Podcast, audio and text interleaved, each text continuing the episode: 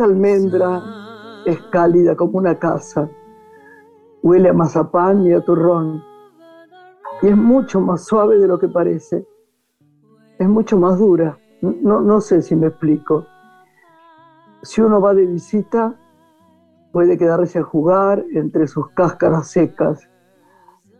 Es un pequeño refugio donde la magia actúa solo día por medio y las semillas crecen en cámara lenta como si no existiera el apuro. Hay, hay casas que se siembran y hay casas que se cosechan. El poeta nos abre la puerta imaginaria. Juan Lima.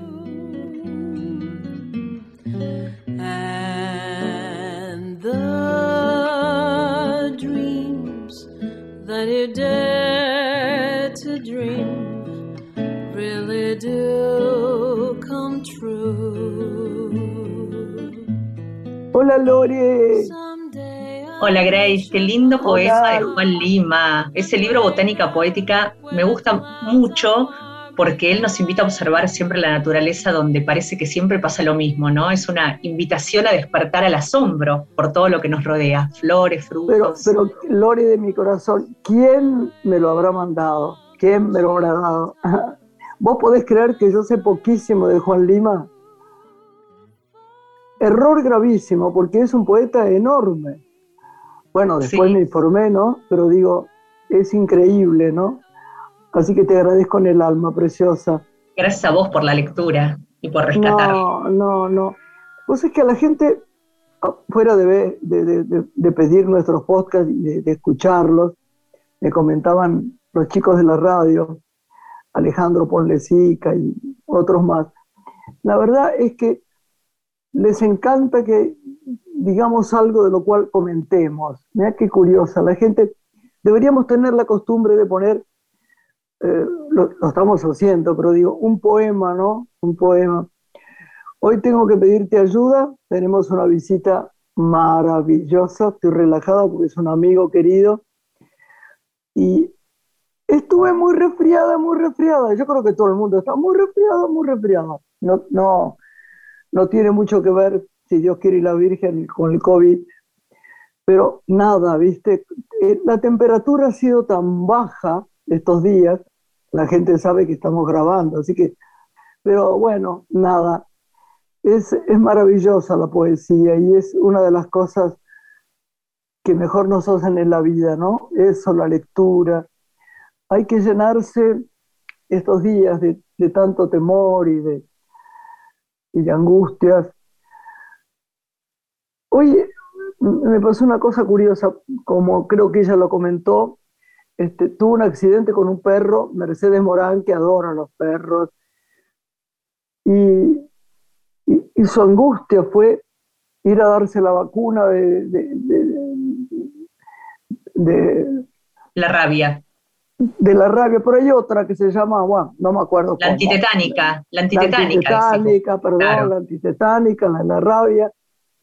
Ir por los sitios, ¿no? Uno se siente a veces como tan desguarnecido en cosas pequeñas que no, no parecen graves en otro momento, que tenemos que buscar los momentos para, para sacar afuera nuestra alegría, nuestros pe- pequeños juegos, eh, nuestros perritos, a, que jueguen alrededor nuestro y permitirle cosas que no le permitíamos antes.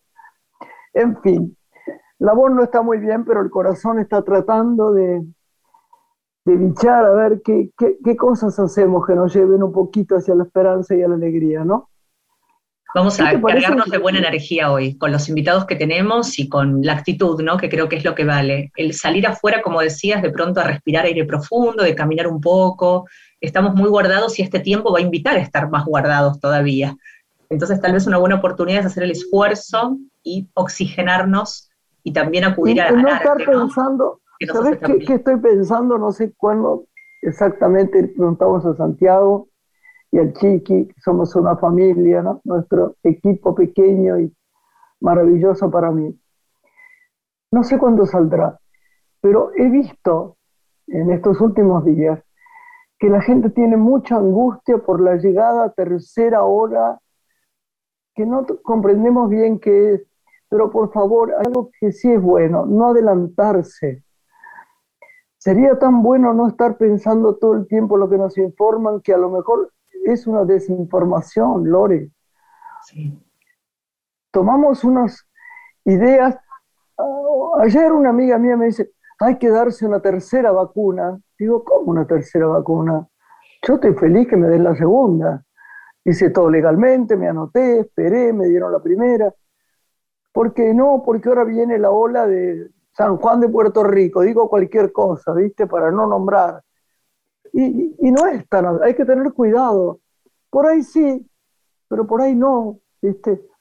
Y sobreviviremos como muchas cosas de la vida que nos han pasado muchas cosas oscuras a cada uno de nosotros, plagas en el mundo de las que ha partido mucha gente.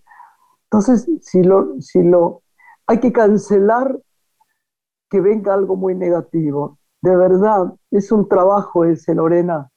Y protegernos también de la información que circula, tratando de ir a las fuentes, de asegurarnos de dónde compartimos o escuchamos lo que leemos y vemos, por eso también genera toda una energía que no nos favorece en este estado que todos estamos pasando, ¿no? De tanta angustia y desconcierto.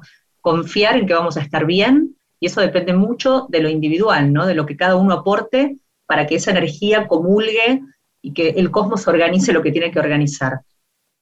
Leí en redes sociales, que no lo hago muy seguido, a veces, a una médica, ¿no? La verdad que no, te juro que no recuerdo el nombre. Y hablaba de lo terrible que es tener miedo, de la angustia de tener miedo, del desequilibrio que acomoda las cosas cuando uno lo que tiene es terror. Y yo vi que mucha gente se burlaba mucho de ella. Y querés que te diga, yo también estoy de acuerdo. No favorece nada aterrarnos. Llegará todo con la aceptación, que lo decimos todo el tiempo y a cada rato. El primer precepto espiritual que uno tiene. Y si viene, vendrá. Pero, por favor, no nos adelantemos porque es algo terrorífico lo que está pasando. No hay que aterrarse. Yo he decretado no aterrarme. Si no me aterro y tengo aceptación de que esto es un horror, lo acepto y es verdad, lo que viene por delante es gozar cada día lo mejor posible de esto que se llama vida, de esto que se llama acción, de esto de mirar, de leer, de poder hablar con nuestros amigos, inclusive por redes que antes pero inesperado. Imagínate vos esto hace 50 años. Entonces, lo que hay que pedir, digo, de parte de nuestro pequeño grupo humano, si te parece bien, Lore, que son mi compañera y mi sobrina querida, tranquilidad, no, no, no especular con cosas terribles, ¿no? Porque nos daña la esperanza, pero aparte, aparte mucho tiempo pensando en lo mismo ocurre, ¿entendés? Y refugiarnos en lo que nos hace bien, como decías recién, de pronto la lectura, el contacto con amigos, volver a emprender alguna actividad artística, el que le guste cantar, bailar, salir a caminar, uno ya ha descubierto, ¿no? En este tiempo de pandemia, las cosas que le hacen bien, fortalecer esos espacios. La, la, cultura, Lore, nos salva siempre, es un juego, hay que tratar de usarlo. Bueno, eh, vamos a una música, ¿no? ¿Es así? Para presentar, sí, a quien nos acompaña esta noche. que es un cielo. Ahí está.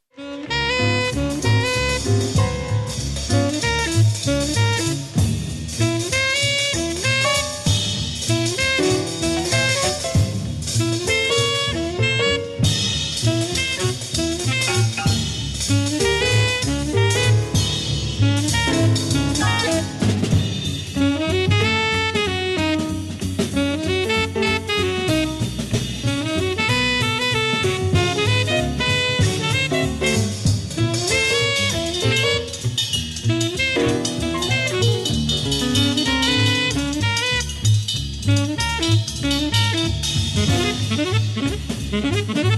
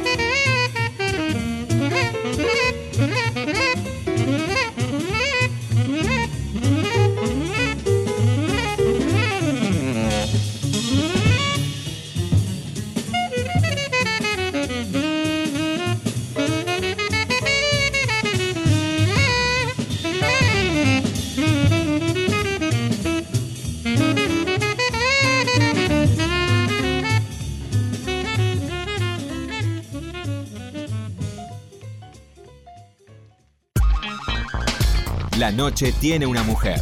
Graciela Borges en la radio pública.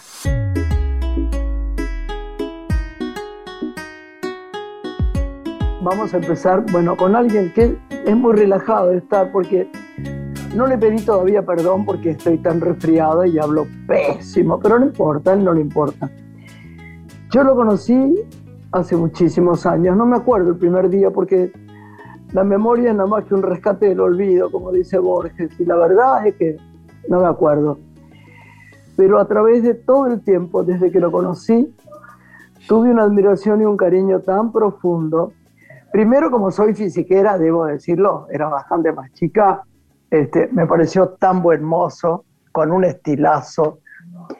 Y después amé muchas cosas que él ama, ¿no? Él es una persona enorme dentro de la cultura, ¿no? Y se le puede preguntar muchas cosas y se puede describir a él de muchas maneras. En un momento dado, yo tuve la suerte enorme de que el Departamento de Estado de Estados Unidos nos convocara para un viaje a Raúl de la Torre, a él y, y a mí. Y anduvimos un poco, un pequeño tramo del viaje juntos, y yo estaba tan, tan, tan feliz de estar con él, porque además es una de las personas que más ama la radio, ¿no? A mí, el, el, el, la persona que ama la radio, como yo la amo tanto, mucho más que hacer cine, y eso que amo el cine, ¿no? Que es lo que más o menos un poquito he sabido hacer, y que el teatro. Lo, más, lo que me relaja tanto y también, la verdad, es la radio. Y él es la radio misma. No digo solo porque la haya hecho, sino por lo que lo, lo conmociona, lo que le gusta. Así que si usted quiere, lo presenta. Es periodista, escritor y docente, autor de numerosos libros sobre la historia de los medios de comunicación en la Argentina y uno de los principales referentes del periodismo y la comunicación social en nuestro país. Transita más de 55 años de trayectoria en gráfica, en televisión, en radio. Ha escrito la novela Nada más aburrido que ver filmar, Mi Congreso de la Lengua, y reeditó sus crónicas sobre el exilio Seamos felices mientras estamos aquí. Conduce además su programa radial Reunión Cumbre por la M750 y escribió, para honrar los 100 años de la radio, el libro 36.500 días de radio. Carlos Ulanowski es nuestro invitado esta noche. Carlos, muy bienvenido, es un honor recibirte aquí en Radio Nacional. Hola Lorena, hola Graciela, preciosa. Hola corazón, hola. Hola, hola. Qué eh, ganas tenía de verte, aunque sea a través de... Tengo que ir a tu programa o salir por tu programa, viste que no me muevo, pero tenía, me llamaron y tenía muchas ganas de hacerlo. De hecho, estuve en algún momento. no, sí, estuviste, lo grabamos y salió. Este, pero yo quiero también que estés en el otro programa, el de el que hago los sábados. Saliste Este, en, en la sí. entrevista, en la entrevista de los viernes. Ahora estaré en la de los sábados, seguramente. Dale, dale. ¿Cómo Eh, estás, una, Carlitos? una cosa que quería agregar, cuando hicimos ese viaje, al final, en Washington, que era el final de, de la travesía, un viaje, la verdad, extraordinario, eh, que a mí me abrió mucho la cabeza. Irrepetible. Raúl y vos se iban a México y entonces eh, me dijeron, vení, vení, y yo digo, de puro chico de floresta que era en ese momento, eh, no me animaba y finalmente dije que sí, vamos, vamos a México. Estuve seis días en, en México, año 19, en- debe, debe haber sido marzo de 70 y- 1974. Marzo de Exacto. 1974. Sin sospechar que seis meses después, siete, en noviembre, iba ya a vivir a México, porque me había ido de la Argentina en, Claro. mi, prim- en mi primer exilio. Este, digo, eso es increíble, increíble. Siempre lo consideré una cosa, una especie de cosa mágica, ¿no? Había conocido México eh, y, bueno, y, este, ahí fue la, esa vez este, yo le- les agradecí mucho a ustedes que me hayan insistido, ¿no? Para nosotros fue un placer, pero aparte, tenerte siempre fluir en conversaciones preciosas, Carlitos. A mí me gustaría preguntarte tantas cosas que no quiero perder tiempo. A mí me- gustaría que hablaras un poquitito, lo que quieras del hoy. ¿Cómo lo sentís? ¿Cómo lo ves? ¿Viste? Es remanido el tema del COVID y de la vida, de la cultura, de lo que no hay, de lo que hay. Estábamos hablando de intentemos por todos los medios erradicar el miedo, el terror, ¿viste? Te- tengamos lo que tengamos alrededor, estemos intentando resistir. Pero me gustaría tanto oír tu palabra sobre eso. Eh, yo lo mejor que te puedo decir en relación a esto, a lo que nos pasa, es que no me contagié. Espero la segunda dosis de la vacuna con devoción. Todavía el- no me la di. Tengo solo una dosis. Eh, Yo también, yo también, una. Sí, y, y lo que te puedo decir de mi hoy, de mi actualidad, es que soy una persona sin deudas, de ninguna clase, no tengo deudas, no tengo deudas económicas, no tengo deudas morales, no tengo deudas laborales, no tengo deudas de vocación, no, tengo deudas afectivas. Y, bueno, eso creo que es lo mejor, ¿no? Y eso me permite vivir tranquilo. No sabes qué precioso lo que decís, porque el otro día yo le dije a mi hijo, le dije, mira, eh, volvemos a decir que el primer precepto espiritual eh, realmente es la aceptación. Yo, lo que venga viene por añadidura. Eh, estoy contenta con lo que hice, podría haber hecho cosas mejores, podría tal vez haber hecho cosas peores, pero estoy bien con- con la gente, tengo un espíritu grande de mirar al otro, de, de- de- de observar y de no, no perder el, el amor y el cuidado por el prójimo. No quiero más nada. Si pudiera, y lo digo de todo corazón, deshacerme de todas las cosas materiales reales que, que van acompañándome, no tirarlas, es obvio que no, pero digo, dejarlas, yo iría perfecto, yo no necesito cosas más. Yo ya tuve muchas cosas que, que- que fueron divinas, como vos, hemos viajado, odio los aeropuertos ahora, Este, hemos tenido los mejores hoteles, los peores hoteles, las mejores comidas, las peores comidas, trabajando, el peor festival, el mejor festival. Me imagino que tus encuentros literarios, que tus encuentros con, con los intelectuales, estamos libres de lo, lo que venga, en vez de aterrarnos, es lo que yo hablaba con Lorena recién, que lo puede corroborar, es tomar cada día pensando y haciendo lo mejor posible sin esperar resultados. ¿No? Sería así Sí. como, como, bueno, así viene.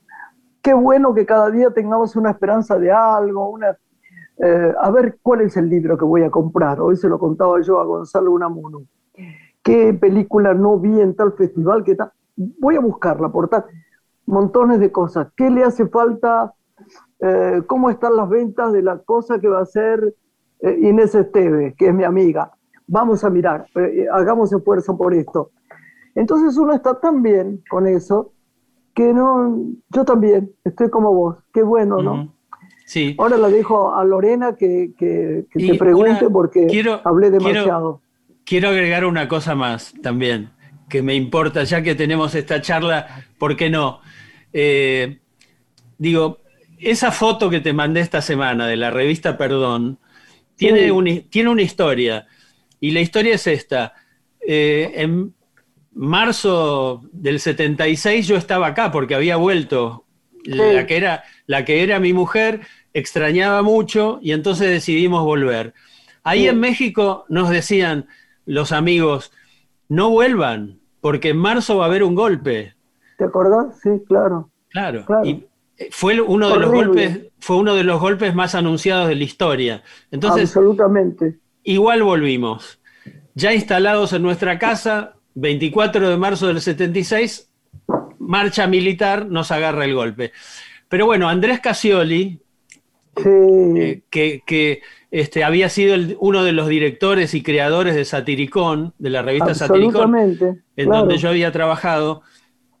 Eh, y este, logra que un eh, empresario del perfume, eh, con ganas de tener medios en su poder, este, le financie una revista. Y efectivamente, Casioli reúne a una cantidad de gente que había estado en Satiricón, Jorge Ginsburg, em, Carlos Abrevaya, eh, este, em, Dolina y Trillo, eh, Alicia Galotti y. Impresionante, yo me acuerdo, perfecto. Alberto Esperati, que, era su marido de entonces. Bueno, eh, y hacemos esa revista. Primer número de esa revista, bueno, tenemos que hacer la tapa. Le hablo a Graciela Borges. Y bueno, digo, nosotros realmente no existíamos porque la revista no había salido. Y entonces eh, Graciela Borges pero dijo, pero eran ustedes, mi amor, está bien, ustedes. Está bien, pero, pero igual, yo te lo agradezco de corazón, así. Nada, yo un día, no, se puede contar largamente hoy, pero nunca me olvido que de, de, una, de una comida, vos lo sabés, con un presidente, eh, alguien te nombró desafortunadamente, desafortunadamente no porque vos cometieses algún ilícito, ¿eh? quede aclarado porque es graciosa la frase, sino por ese chimenterío tuyo. Vi que fulano y mengano hablaban mal de vos y yo no solo lo insulté horriblemente, sino que me paré y dije, pido permiso al presidente para retirarme. Bueno, fue muy cómico. Eh, la verdad que dentro de lo doloroso que fue, lo desagradable que fue y la dignidad que me, devolvió a mí, solo recuerdo que el chico Loizaga dice, decía, qué desafortunada noche. Digo, sí, muy desafortunada, te pido disculpas. Era tan encantador además. Te pido disculpas, te pido disculpas. Bueno, ya está. Por algo vinimos y por algo hablamos lo que hablamos ahí la dejo a, Lorena, que tiene muchas cosas para decirte. Carlos, apelando a toda tu trayectoria en los medios, recuerdo en alguna oportunidad haber conversado contigo acerca de cómo vos visualizabas cómo serían los medios en algún tiempo. Y mencionabas que llegarían a ser temáticos, ¿no? Que los programas iban a responder a intereses determinados. Esto un poco creo ocurre con la plataforma hoy de los podcasts. ¿Ves que con la pandemia y estos nuevos formatos de lo digital, algo cambió en esa percepción de pensar a los medios en un futuro más enfocados a los intereses de, cada este, oyente, de, quien sigue los medios? Porque te anticipaste desde algún lugar, ¿no? A lo que vendría. Sí, pero digo, tal, todavía me parece que no llegó a conformarse ese universo de lo temático, por lo menos totalmente, ¿no? Eh, me parece muy interesante lo de, los podcasts, aunque se, lo sobreestima, como es natural en la Argentina, ¿no? De repente viene una cosa nueva y todo el mundo dice, podcast, es la onda, vamos a darle al podcast. Bueno, eh, el podcast no es otra cosa que radio, no es otra cosa que alguien frente a un micrófono diciendo algo interesante. ¿eh? Eh, no, es, no, es, más que eso y es también la posibilidad de que la gente eh, utilice ahora los medios a la hora, al momento, que tenga ganas, que tenga posibilidades, que tenga libertad para hacerlo. Dice, bueno, me voy a sentar a escuchar un podcast y, elegir. Claro, o una canción, claro. Claro, Claro, digo, también por eso el éxito de Spotify, por ejemplo, ¿no? Digo, aprecio mucho a las personas que me mandan, yo, yo no tengo Spotify, pero muchas personas me mandan plays, esas listas de hasta de 90 temas, que son extraordinarios, 90 temas te podés pasar el día escuchando. ¿no? yo lo pongo, los pongo en la computadora de fondo mientras trabajo y es fantástico, realmente, ¿no? Este, pero bueno, eso, me, digo yo, eh, no soy un experto en podcast, sí lo son, por ejemplo, Agustín Espada, eh, Humphrey, Humphrey Incillo. Ahí en el libro, Humphrey Incillo menciona los 20 eh, este, podcasts que más le gustan, ¿no? Eh, así que bueno, digo, me parece que, que igual, respondiendo a tu pregunta, todavía lo temático no se termina de dar, ¿no? Pero igual, me parece que hay fenómenos interesantísimos en este momento. Por ejemplo, las radios online sostenidas por sus propios oyentes. Sí, sí, claro. Me parece, me parece que eso es un acto de ciudadanía, un acto de avance democrático. Eh, alguien que dice, ah, Lorena Poverengo tiene un programa, la apoyo porque ese programa me representa. Bueno, eh, digo, eso es el mismo concepto, ¿no? No quiero que desaparezca tal o cual radio o tal o cual medio. En la medida de mis posibilidades, lo apoyo con un, con un dinero mensual. Sin exigir nada, porque ni el oyente ni el lector le puede exigir a, Tiempo Argentino o a Página 12 o al Destape qué, cosas este, eh, digo, que sí, que altere su línea editorial, de ninguna manera. Pero me parece realmente un adelanto eso, una, una cosa para adelante, ¿no? Bien. Yo a mí me gustó mucho, perdón, Lorenita, me gustó mucho la idea, debo decirte que no escucho mucho podcast, pero me gustó mucho lo que hicieron, debo reconocer y agradecer a Film Sanart, que hizo el tema de mis películas y me dejó hablar sobre cada una de ellas con mi pensamiento sin guiarme en nada, ¿no? Fui muy feliz con eso y creo que a la gente le gustó, porque era específicamente hablar sobre cine. Entonces me pareció interesante, pero es verdad, es solo eso, lo que vos decís. Sí, volviendo al escucharlo a Carlos, a la radio, a la televisión y a, y a cómo serán los medios en un tiempo, Carlos, me preguntaba ¿qué se ha perdido con, la inmediatez, con estos formatos tan este, disponibles a, la actualidad, ¿no? a la noticia inmediata?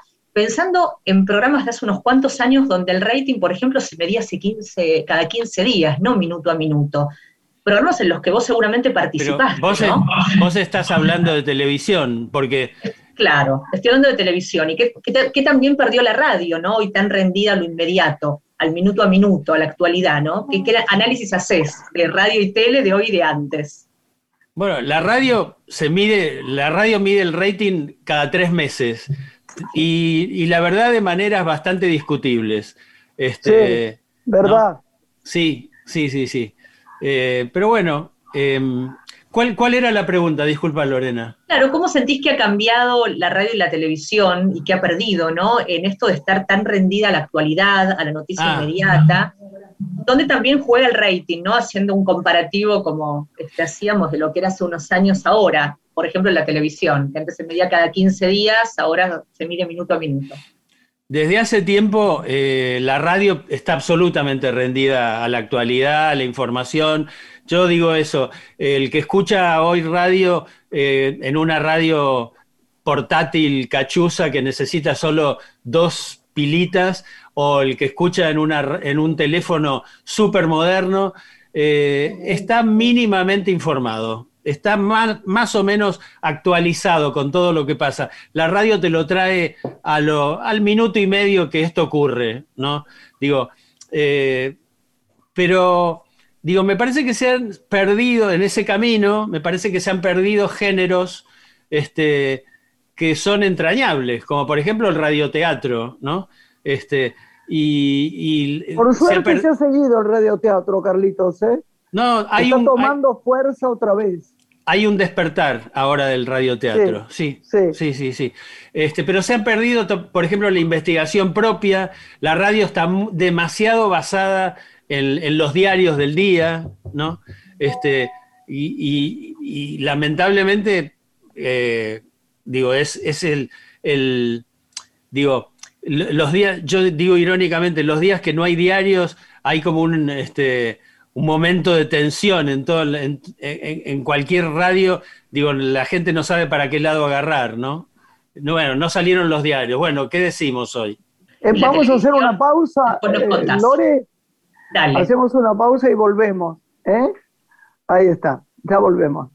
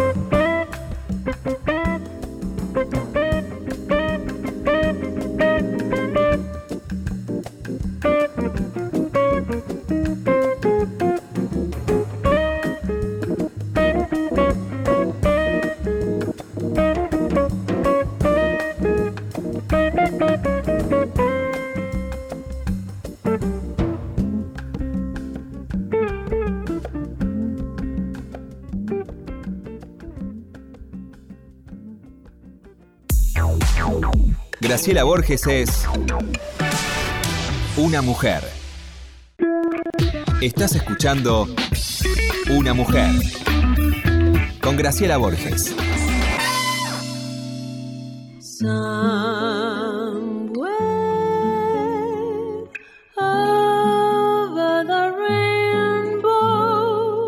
Bueno, Lore, seguimos acá, con alegría. Con Carlos Zulanowski, había quedado pendiente, Carlos, tu reflexión de la televisión de ayer y de hoy, ¿no? En tu recorrido y análisis de los medios. ¿Qué ha perdido la televisión aquella que también viviste? Bueno, eh, digo, ha, perdido muchísimas cosas, ha perdido figuras, primero que nada, ¿no? Este, y eh, también me parece que es una televisión en este momento muy golpeada por la precarización, como el resto de los medios, ¿no? Eh, se trata de hacer programas baratos. eh, eso que se ha- habla irónicamente de que se ha instalado en la Argentina la Universidad Nacional del Panelismo, bueno, eh, lo- los, pan- los paneles son, los paneles son programas baratos de, de- de realizar, ¿no? Este, mucho, más, mucho más económicos que una, una muy buena tira que, que dura todo el año y que compromete sueldos seguramente muchísimo más altos, ¿no? presupuestos muchísimo más importantes. Eh, creo eso realmente. Y que también en este momento eh, creo que los canales de noticias están digamos, importan más que los canales generalistas de aire, ¿no? Yo sigo prefiriendo los canales generales de aire. Y, eh, y digo, veo muy poca televisión, realmente. No quería saber si ves, si ves series o qué ves. no, películas, series. Veo mucho Netflix, por supuesto. Sí, este, Todo lo que puedo, todo lo que puedo. Pero también tengo que trabajar y, la, ver televisión también este, te implica dedicarle una cantidad de tiempo que a veces no tengo. Y la, escritura, ¿no? De la lectura a la escritura, es muy vasta tu producción de libros y pienso en tus novelas, ¿no? Algunas que tienen como en común el humor. ¿Hay una búsqueda, un propósito eh, cuando escribís? ¿Hacia dónde vas en pos de lo que querés producir en el, en el lector? Bueno, solo tengo dos novelas. Una que se llama eh, Nunca bailes en dos bodas a la vez y, la, otra que se llama eh, Nada más aburrido que ver filmar, que es la historia de un director de cine que, bueno, que le, pasa en que le pasa en la Argentina lo que le pasó a muchísimos directores de cine, muy libremente inspirada en cosas que muchas veces me contó Leopoldo Torre Nilsson. ¿no? Mm. Qué divino, eh, qué divino título y qué divina novela, qué bueno. En esa, te, las voy a hacer llegar, te las voy a hacer llegar. Vos sabés que yo no tengo la de eh, esta última, la de nada más tan aburrido que ver filmar. Que ver filmar, la del grupo y Editorial Y a mí me parece maravilloso, yo añado mi firma a eso que vos decís, nada más aburrido que ver filmar. Sí, Sí, sí, sí. Me lo dijeron realmente muchos directores de cine y actrices y actores, ¿no? Este, son horas y horas y horas. Y por ejemplo, este, haciendo notas de filmación, yo decía, pero ¿por qué repiten la escena? Si estuvo bien.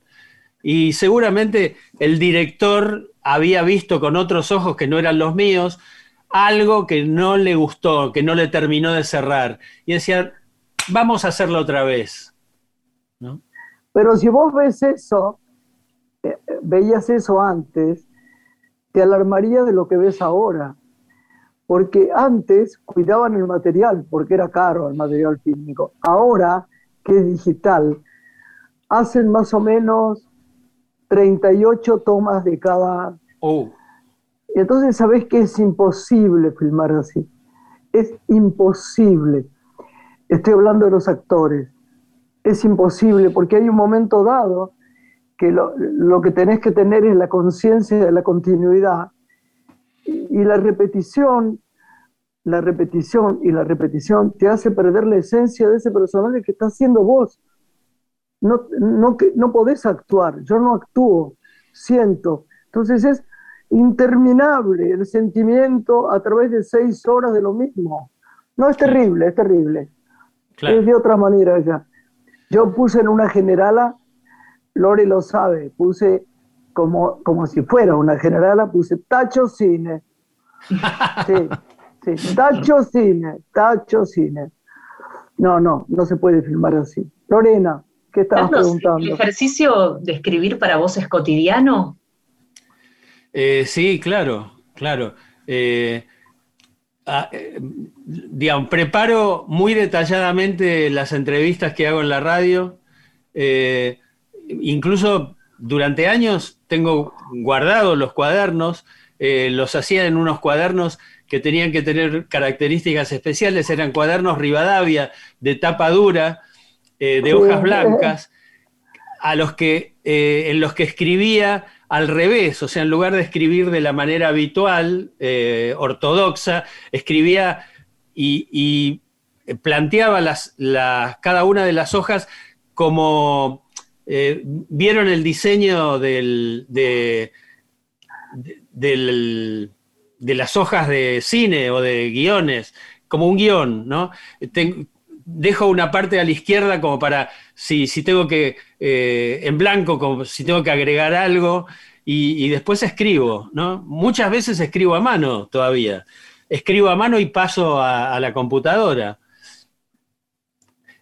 Bueno, ahora mismo, ahora mismo estoy trabajando, me han este, dado ese, privilegio de aportar material, datos por los 70 años de la televisión pública. Ahora el 17 de octubre próximo la televisión pública, Canal 7, cumple 70 años. Bueno, eh, estoy eh, abasteciendo con datos y estoy escribiendo mucho este, ahora.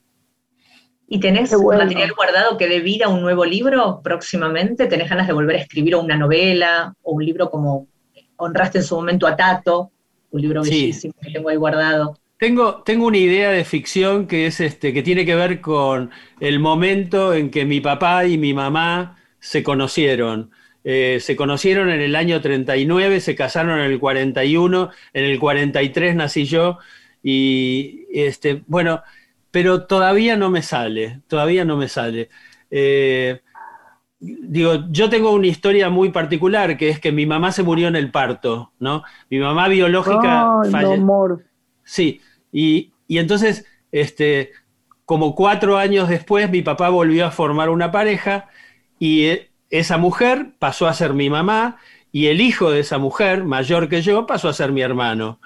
Este, y, y bueno, este, todavía no la puedo, no la puedo agarrar. Eh, y tengo muchas ganas también de, estoy juntando material sobre eso, de escribir un ensayito sobre el cholulismo, que me parece un, un, acontecimiento nacional, el cholulismo. Yo digo siempre que detrás de cada periodista anida un cholulo, ¿no? Eh, y, realmente a mí me pasó muchas veces cuando tenía ganas de conocer a alguien, la gran excusa era la, entrevista. Claro. Claro. Pero, pero en el fondo había algo de cholulés ahí. qué y Carlos, qué gracioso. ¿Cómo se develó tu vocación por el periodismo, por la comunicación? Mira, yo estudié en el, hice la secundaria en el Mariano Moreno, en el Nacional Mariano Moreno. Y ahí eh, eh, uno de mis compañeros era Rodolfo Terraño, que seguramente todos conocerán. Mucho. Sigo, sigo siendo amigo, le tengo un enorme afecto a Terraño, eh, cada tanto nos escribimos. Y bueno, eh, él, en, cuando estábamos en tercer año, se le ocurrió hacer una revista. Y la hicimos y me nombró subdirector de la revista. muchos años después le pregunté por qué me había nombrado subdirector. Y me dijo, porque eras de los pocos que leía diarios. Y efectivamente, yo, eh, mi, viejo traía a casa, eh, se recibía en, casa el, Mundo a la mañana y a la tarde, cuando él venía de trabajar, traía La Razón. Yo sabía que ibas a decir eso. Y, leía, leía todo, absolutamente todo. Y tenía secciones preferidas que no dejaba de leer. Por ejemplo, la sección de atrás de La Razón, de la contratapa que se llamaba La Galera del Mago, que eran apostillas de televisión, pero las leía como, como loco, era, era un fanático de esa, de, ese, de esa sección y me leía las notas de Neustadt en, El Mundo, las notas de, de Horacio de Dios, las notas de eh, Jorge Korenblit, de Edgardo Damomio, de Calqui, las críticas de cine de Calqui. Qué genio, Calqui, qué genio, qué genio, qué persona divina además. Sí, qué persona divina. Uno lo recuerda con muchísimo cariño. Decime, ¿y, ¿y veías cine? Sí, sí, toda la vida, toda la vida. Digo, desde chico, y yo nací, eh, viví en Floresta y íbamos a los cines de Floresta, cuando los cines todavía daban, eh, todos los días daban tres películas y a veces cuatro, ¿no? Bueno, eh, cine blanco y negro, cine, el cine, el nuevo cine de color. Sí, sí, por supuesto. Me encanta el cine y extraño el cine ahora que no se puede ir y el teatro. en estos días se reabren los teatros con aforo del 50% de su capacidad. Es una gran noticia. Sí, sí, pero yo, gran noticia, yo, hasta que no me dé, hasta que no me dé la segunda dosis, no voy a ir al teatro. Yo creo que tampoco. Yo hasta que no me dé la segunda dosis, no voy a ir. Mm. Pero bueno, por lo menos tenemos la primera, Carlito. Sí, sí, sí, sí. Y, la esperanza. Y dicen, y dicen que ah. sirve mucho también la primera. Sí, a mí me dieron la rusa y estoy bastante ah. contenta con, con lo que me cuentan, pero A mí yo también. creo me que hay que darse la, que, la, que to- la que toque, ¿no? La que toque y, y- y pedir que todo esté mejor. Eh, hay, hay tantas cosas para conversar con vos. Eh, ¿Quiénes son tu- Te puedo preguntar algo, que nos recomiendes libros. Eh, No, te, te quería decir una cosa más de, de esa revista que hicimos en el Sí. secundario. La revista tenía un nombre súper pretencioso, se llamaba Orbe, ¿no? ¿Cómo? Este, Orbe, Orbe, Mundo. Orbe, Orbe, oh. Sí, este, pero esa revista también me dio la, la posibilidad de conocer un montón de gente. Lo conocí a Torre Nilsson con esa revista, lo conocí Mirá. a Bo- Augusto Bonardo, a Pinky, a Dalmiro Sáenz, a Dante Panzeri. a- junto con Terraño le hicimos un reportaje a Conrado Nalé Roxlo, que, a- del que acabábamos de, de aprender la poesía, sus, sus poesías en la clase de literatura. Sí, señor. este, Rodolfo le hizo un reportaje a Borges. Este, bueno, eh, fue fantástico. La verdad que eso no- ganamos además mucho, mucho prestigio adentro del- de la escuela. Eh, nos permitía la revista ratearnos una cantidad de horas. Este, y nos, nos encargaron los actos de fin de año de cuarto y de quinto año. Bueno, ahí en la escuela eh, eh, este, eh, estaba también en quinto, estaban en quinto, seguramente los conocés, el muñeco Mateico, todavía no sé si era el muñeco, pero era un chico que ya, ya estaba en los medios, Juan Sí. Alberto Mateico, y estaba el, el que después fue un gran cantante, Danny Martin. Ah, mirá, sí, claro. Bueno, claro. y todos ellos cantaron, por ejemplo, en el acto final de quinto año, ¿no? Mirá, Sí, mirá. sí, sí. ¿Cuántas? Ay, qué bueno que hicieras un guion de cine. Pero está bueno lo de tus padres, ¿eh? está muy bueno porque es muy sensible la historia. ¿eh? Sí, sí, Sería Sí. lindo, muy lindo. Sobre todo, ¿sabes por qué? Por los años en que fue, ¿no? Claro. Había no solamente otra ropa, había otra mentalidad, otra, otra alegría, otra tristeza, otros barrios, otras calles abiertas de otra manera, otros juegos para los niños, ¿no? Un mundo maravilloso, ¿no? Y tengo, Para filmarla, por ejemplo, filmarla en blanco y negro sería estupendo, ¿no? tengo no sé unas qué cartas, imagino. Tengo unas cartas de, de amor de mi, ma- de mi papá, mi mamá que me, Ah. que me emocionan mucho. Pero después la quisiste a la señora que se casó con tu papá, ¿no? Sí, fue mi mamá, por supuesto, fue mi mamá. Fue una hincha, una, una hincha como, como cualquier madre, ¿no? Ay, Este, qué bueno. Sí, por supuesto, fue mi mamá, fue mi mamá. Y me enseñó muchas cosas. Carlos, ¿hay algún programa de aquellos que viviste, disfrutaste, fuiste parte, que hoy te parece que podría ser trasladable a este tiempo y que funcionaría muy bien? Eh, sí, eh, hubo un programa en el que yo me divertí muchísimo y que fue El Ventilador, programa El que que hicimos con Jorge Ginsburg. 1997 y Sí. 1998. Jorge Ginsburg, Adolfo Castelo, Gabriela Radiche, eh, Charlie ¿Cómo se los extraña? ¿Cómo se los extraña? ¿Cómo se los extraña? Charlie Cacabielo, el debut de Malena Ginsburg en, en ese programa. El otro Mi día me dijo, el otro día Malena Ginsburg posteó, dijo, ¿cómo me hubiera gustado que mi Sí. papá y Graciela hubieran tenido un... Exactamente. Eh, Porque él vino a casa un día y era una nota, yo ya lo quería mucho y, y él a mí también, creo, estoy segura. Y eran las, vino a las 3 de la tarde, eran las 3, las 4, las 5, las 6, las 7 y seguíamos juntos. Entonces después comimos juntos. Era tan agradable, tan bella persona, tan seductora, su manera genial de, de, sonreír y de hablar y tan inteligente, ¿no? Sí, sí.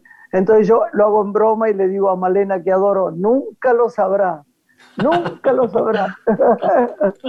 Se No vivía Carlos camaradería. ¿no? En, eh, ¿Eh? por algo de Jorge, que para Jorge la camaradería, la amistad en el trabajo era muy importante, ¿no? Y eso Bueno. lo vivía el que lo escuchaba. Él, viste que él decía que, que él quería que sus programas se convirtieran en clubes de amigos. Ah. Y la verdad que, la verdad que lo había logrado, lo había logrado. Qué bueno. Yo bueno. soy además deudor de sus risas y de su sentido del humor. Nos encontrábamos con mucha frecuencia a tomar café y era muy divertido, Jorge Aguirre, muy divertido, Y- y- persona. Castelo, y Castelo era un sol. Sí. Me acuerdo una vez que en un restaurante, nunca me voy a olvidar, la tuvimos a Carlita Castelo acá de productora también, Claro, claro. su hija, pero un día un, un fotógrafo, entre comillas, de los que hay pocos, porque conmigo son muy amables. Yo no quería, estaba con una persona, no quería que sacaran una foto y él insistió, se sentó en la mesa al lado y empezó a sacar fotos. Le rogué, yo soy muy educada, de verdad. Dije, mira, no saquemos fotos, por favor te pido. Y no hizo caso, siguió sacando. Y se acercó Adolfo. Castelo y dijo, Adolfo, te, está- te estás oyendo, Graciela, dame el rollo, no sacás una foto más. Lo hizo salir del restaurante.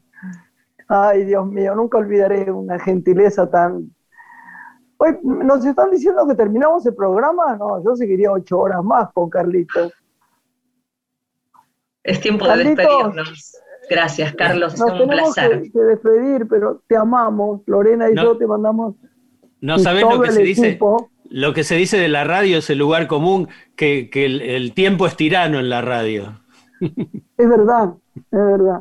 Bueno, te queremos, Carlitos. Muchas gracias. ¿eh? Igual a ustedes, muchas gracias. Un abrazo enorme, enorme y nos has llenado de alegría. Y, y vemos cómo te hago llegar la novela, la última novela. Da- por favor, ¿La por otra la tenés? ¿La otra la tenés? por supuesto que sí. Por eso me quedé callado con esta segunda, porque no la tenía. Ah, No la tenía. Pero la otra también es anterior a esta. Sí, sí, sí, sí. Pero bueno, te voy a mandar las dos. Te voy a mandar las dos. No, no, yo la tengo segura y tus libros de la radio ni te digo. Bueno, abrazo enorme, te quiero. Un abrazo. Carlos, hasta siempre. Gracias, Santiago, y gracias, Chiquito. Un abrazo para Ahí ustedes. están esos dos. Gracias, Lorena. Un placer, gracias. Chao. Lore. Hasta Nos la despedimos. próxima. Adiós, mi Buenas amor. noches. Chao. Una mujer se ha perdido. Conocer el delirio y el polvo. Se ha perdido esta bella locura, su breve cintura debajo de mí. Se ha perdido mi forma de amar. Se ha perdido mi huella en su mar.